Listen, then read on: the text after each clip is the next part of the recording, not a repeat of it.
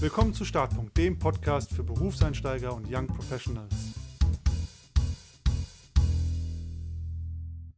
Willkommen zurück zu einer neuen Folge und heute geht es um den einen großen Satz, wir müssen reden. Der Satz, der auch schon privat jedem direkt den Puls nach oben treibt. Im Business gibt es den Satz auch, aber vielleicht ein bisschen anders. Dann heißt er, das besprechen wir im Nachgang, das müssen wir nochmal bilateral klären, das müssen wir nochmal aufarbeiten, etc. Kurzum, heute geht es ums Thema schwierige Gespräche auf der Arbeit und wie man die meistern kann. Und bei so einem Thema darf natürlich die Nathalie nicht fehlen. Und damit erstmal herzlich willkommen, Nathalie. Hallo. Meinst du, das wird heute ein schwieriges Gespräch mit uns beiden? nein, nein. Gespräche mit dir sind immer sehr angenehm, Konstantin. das höre ich natürlich gerne, du Schleimer. Auf der Arbeit dahingegen ist es nicht immer angenehm, denn es gibt auch zahlreiche Arten von schwierigen Gesprächen, die nicht so Freude machen. Ne? Also Feedbackgespräch, wenn man mal was kritisieren muss, ein Konfliktgespräch, wenn ein Problem aufgetreten ist und Kündigungsgespräche. Und lustigerweise sind die jeweils schwierig. Also als Führungskraft ist es manchmal unangenehm, jemandem zu kündigen, also eigentlich immer. Und als Mitarbeiter ist es aber auch ein schwieriges Gespräch, wenn man jetzt in der Firma, wo man sich sehr wohl gefühlt hat, hingeht und sagt, ich möchte kündigen. Und wie im Privatleben auch, gilt immer die Regel, es hilft nicht, sich vor diesen Gesprächen zu drücken, sondern man muss sie meistern und genau darüber reden wir heute. Und ja, was war so dein letztes schwieriges Gespräch auf der Arbeit, Nathalie, das du führen musstest? Und wie ging es aus? Ich, ich hatte tatsächlich äh, ein Gespräch, das mir sehr unangenehm war. Da ging es darum, dass jemand in meinem Team leider nicht die Leistung erbracht hat, die ja, ich mir gewünscht hätte oder die einfach für die Position notwendig war. Und das musste der Person gesagt werden, äh, dass die Leistung nicht ausreicht und Unabhängig davon, dass es natürlich immer unangenehm ist, einer Person zu sagen, hey, schau mal, deine Leistung reicht nicht aus, ähm, deine Leistung ist gerade nicht gut, war das Gespräch deswegen so schwierig, weil ich wusste, wie sehr sich diese Person reingehängt hat. Die Person hat sich unglaublich viel Mühe gegeben, hat wirklich, ja, alles gegeben und für die Person war der, der Arbeitsplatz auch ja, ein ganz toller. Also die Person war super zufrieden, mochte das Team und hat sich sehr wohl gefühlt in einem Unternehmen. Und ich bin dann hergegangen und musste sagen, hey, schau mal, deine Leistung reicht nicht aus und es kann sein, dass du nicht länger Teil des Teams bist, wenn das sich nicht bessert. Und das, das war unglaublich schwer für mich, weil die Person auch wirklich sehr lieb war. Ich habe die Person sehr gern gehabt. Und dann diese Trennung machen zu müssen zwischen menschlich, ich mag dich und du bist super und ich sehe auch, wie sehr du dich reinhängst aber auf professioneller Seite ist das für die Position leider nicht ausreichend. Ja, das muss man irgendwie leider trennen und das war, das wäre sehr schwer für mich und das war unangenehm und äh, erwartens oder wie zu erwarten war, hat das die Person auch sehr getroffen. Ähm, die Person hat es auch nicht ganz verstanden natürlich, weil sie sich ja so reingehängt hat. Und ja. Hat nicht so Spaß gemacht.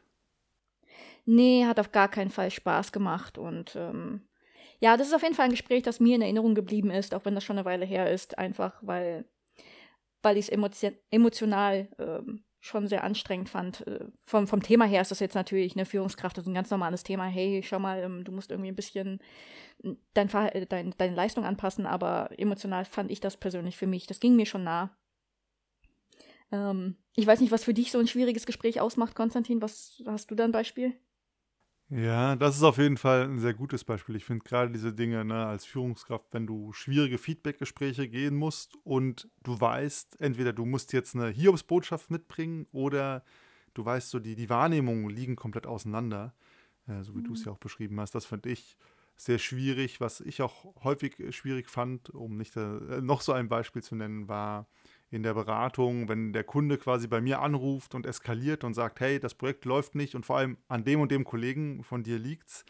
Und äh, dann ist man sofort in so einer Sandwich-Rolle. Ne? Ich muss spontan einen Kunden beruhigen, die Wogen kletten, dafür sorgen, dass das Projekt läuft. Ich muss es aber gleichzeitig nach innen hinein aufarbeiten. Ich muss mir auch den Kollegen, die Kollegin anhören, wie sehen die das. Ich muss denen aber auch irgendwie das Feedback geben. Also so eine Sandwich-Rolle in zwei Richtungen. Und äh, bei beiden Gesprächen muss man ein Fingerspitzengefühl mitbringen. Es ist irgendwie jeweils unangenehm und es fühlt sich so ein bisschen an, man, ja, man muss ein bisschen Feuer löschen, aber man weiß gar nicht, wo es herkommt und man ist auch nicht selber schuld dran. Ja, macht den Job halt auch aus.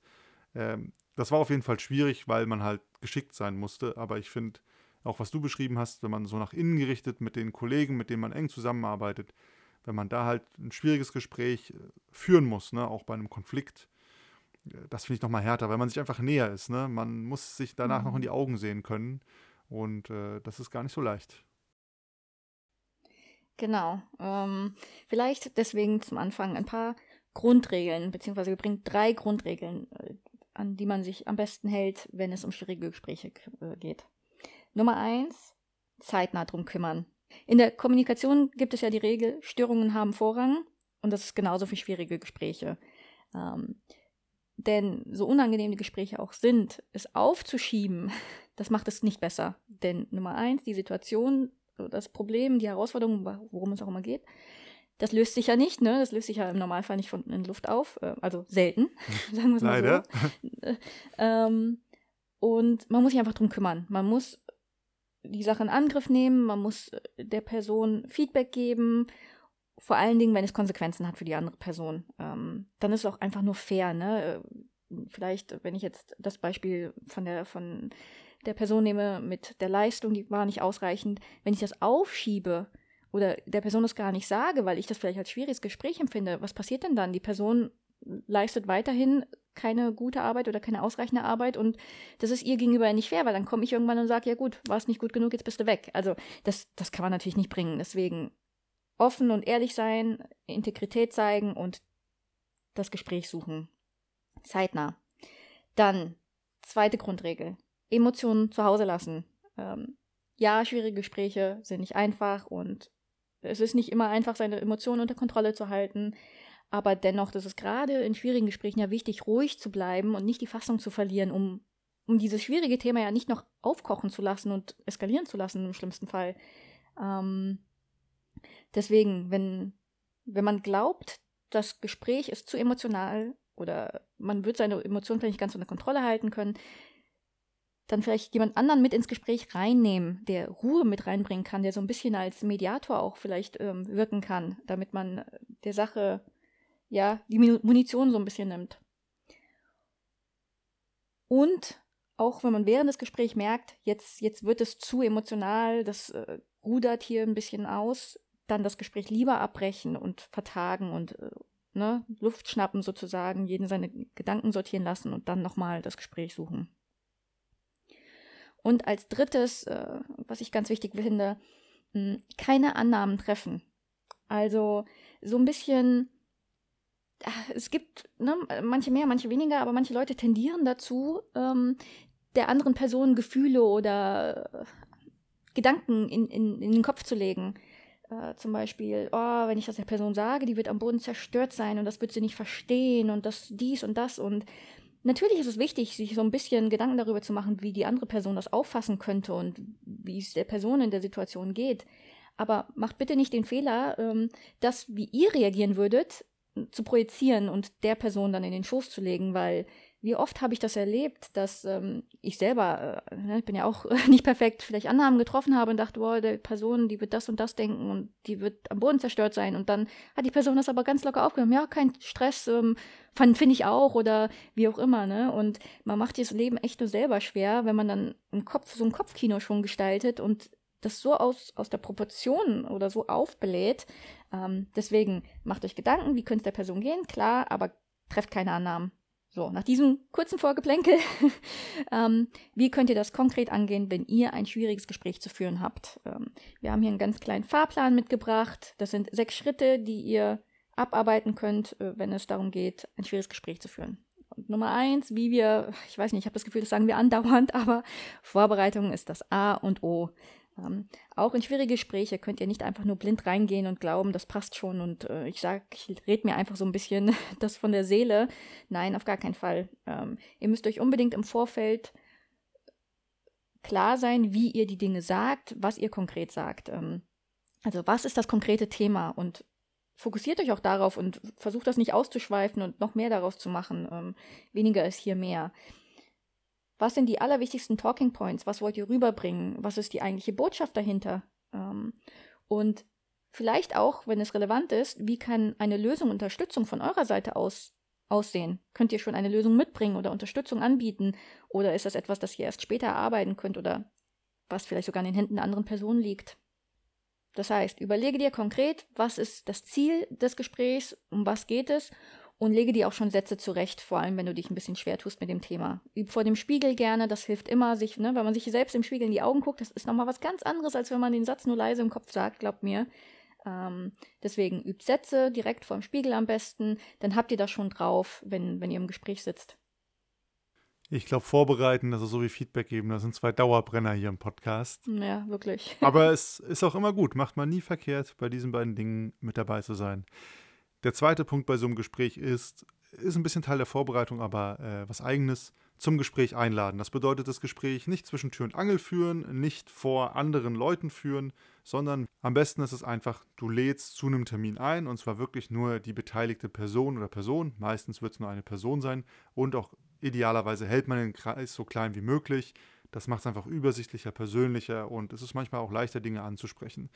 Und dafür sollte man einfach, ja, genügend Zeit blocken, Termin einstellen und ja, man muss nicht direkt sagen, um was es geht, man muss aber auch nicht völlig nebulös sein, sondern so, dass man fairerweise auch erahnen kann als andere Seite, um was geht's denn? Feedbackgespräch zu dies, das, nochmal, ja, Reflexion zu diesem Thema oder man nennt es einfach One-on-One -on -one jetzt in meinem Fall Konstantin und XY und so weiter und sagt, hey, ich würde gerne ein paar Punkte mit dir in Ruhe besprechen. Und das reicht dann auch. Dann meistens wissen die anderen Leute dann, okay, es wird wahrscheinlich irgendwas ja, Schwieriges besprochen werden. Und das ist dann auch, wie es ist. Und ganz wichtig, genügend Zeit blocken. Sowas macht man nicht in 20 Minuten. Stunde, anderthalb Stunden ist meistens eine gute Taktung, dass man genügend Zeit hat, ohne sich hetzen zu müssen.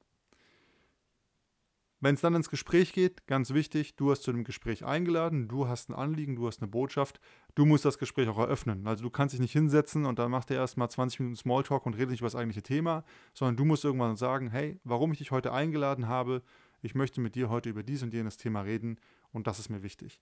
Und dann kommt ihr ins Gespräch rein.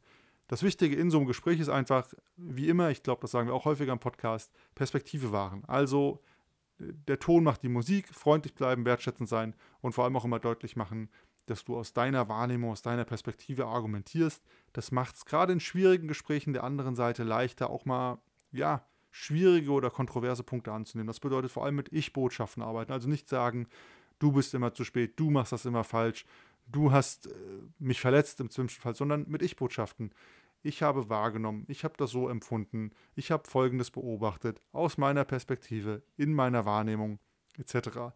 Das mildert und entschärft Argumente, ohne aber ähm, im Ton, ohne aber, dass du in der Sache abweichen musst von dem, was dir wichtig ist. Macht es aber gleichzeitig leichter, der anderen Person, wenn sie so bereit ist, sich auf das einzulassen, auch zu sagen, okay, wusste ich nicht, dass du das so wahrgenommen hast, ich habe es folgendermaßen wahrgenommen und dann kann man auch ein bisschen drüber reden, wo und wie kommt man zusammen. Und ganz wichtig in solchen Gesprächen, auch wenn du auch mal auf der anderen Seite sitzt im schwierigen Gespräch, ähm, so ein guter Kommunikationsgrundsatz ist, alles, was gesagt wird, muss wahr sein, aber nicht alles Wahre muss gesagt werden.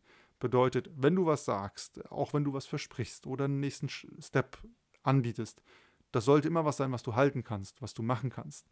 Aber du musst nicht immer alles sagen, was du weißt, weil vielleicht ähm, ja, gibt es Abhängigkeiten, das ist gerade im Business so, die kannst du gar nicht absehen oder du weißt vielleicht ganz grob, da ist was, aber du weißt nicht, wann es kommt, etc. Ist auch gerade bei Kündigungsgesprächen oder so latenten Kündigungsgesprächen immer ein Thema, egal von welcher Seite.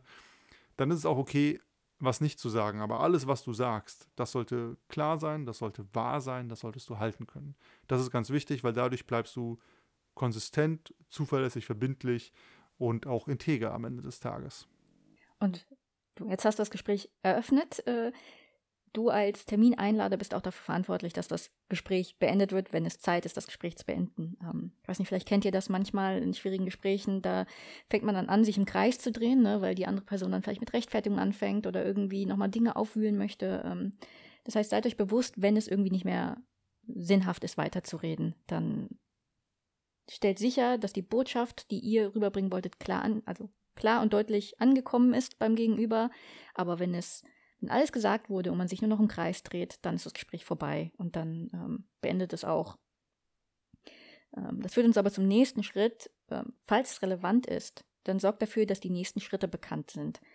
Und das kann ja vielfältig sein. Vielleicht ist es ein Folgegespräch, weil die andere Person, ne, also ihr habt euch ja über das Gespräch Gedanken gemacht, aber die andere Person, die hört das alles vielleicht zum allerersten Mal und hatte gar keine Ahnung und ist jetzt vielleicht sogar ein bisschen vom Kopf gestoßen äh, und braucht einfach mal ein bisschen Zeit, das selbst zu reflektieren und sich Gedanken darum zu machen. Und dann kann der nächste Schritt auch ein Folgegespräch sein, wo man das Thema vielleicht nochmal aufgreift, ähm, wo aber die andere Person Zeit hatte, das alles zu verdauen. Ähm, vielleicht sind aber die nächsten Schritte auch konkretere Schritte, ne? Ähm, und das ist ja je nachdem, vielleicht äh, muss eine bestimmte Handlung vollführt werden oder es müssen andere Personen mit ins Boot geholt werden. Das ist ja jetzt wirklich sehr individuell, ne? aber stellt sicher, dass den Parteien klar ist, was gemacht werden muss. Parteien, das klingt jetzt schon so wie ein Rechtsanwalt, ne? Oh je. nee, dass, dass, dass jedem halt klar ist, was, was passieren muss und wer vielleicht irgendwelche Aufgaben hat. Und wer mitgezählt ja. hat, der weiß, wir haben gesagt, sechs Schritte, also einer fehlt noch.